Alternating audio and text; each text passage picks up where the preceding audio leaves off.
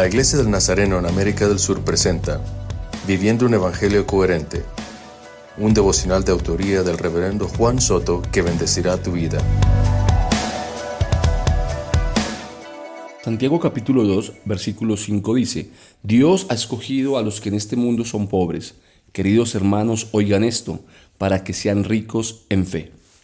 Santiago continúa llamando la atención de sus oyentes, oigan esto, exhortando y amonestando una vez más contra la discriminación. No podemos sacar de nuestro radar que la mayor riqueza que tenemos quienes hemos creído en Jesús es nuestra fe y nuestra salvación, y no los bienes materiales que podamos obtener al transcurso de nuestra vida. En nuestro estilo de vida no debemos dar lugar para la discriminación o la humillación, ni tener en poco a las personas por su condición social.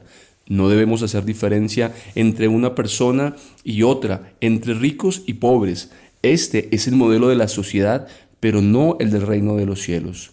Dios ha escogido a las personas menos favorecidas materialmente para que sean ricos en fe. También a los que tienen recursos financieros. ambos, ricos y pobres, somos llamados a ser portadores de la gloria del Señor. Ambos somos objetos del favor de Dios. Como hijos de Dios somos instrumentos para hacer de esto una realidad. Examinemos nuestro corazón hoy y pidamos al Espíritu Santo que nos muestre si estamos viviendo bajo la influencia de la sociedad o del reino de los cielos. Si hemos humillado o discriminado a alguien por su condición, si estamos siendo misericordiosos o indiferentes con las personas que nos rodean.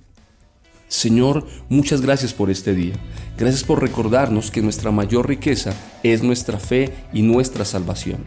Te pedimos perdón si hemos humillado a nuestro prójimo.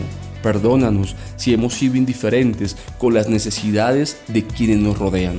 Ayúdanos a amar y a servir a nuestro prójimo. Amén.